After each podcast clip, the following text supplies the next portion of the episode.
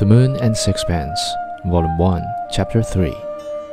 It was not till four years after Strickland's death that Maurice Huret wrote that article in the Mercure de France which rescued the unknown painter from oblivion and blazed the trail which succeeding writers, with more or less docility, have followed.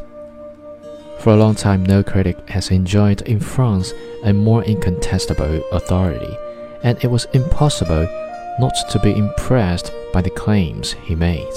They seemed extravagant, but later judgments have confirmed his estimate, and the reputation of Charles Strickland is now firmly established on the lines which he laid down.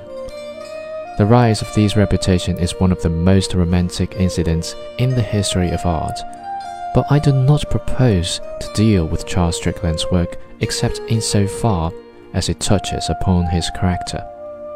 I cannot agree with the painters who claim superciliously that the layman can understand nothing of painting, and that he can best show his appreciation of their works by silence and a checkbook.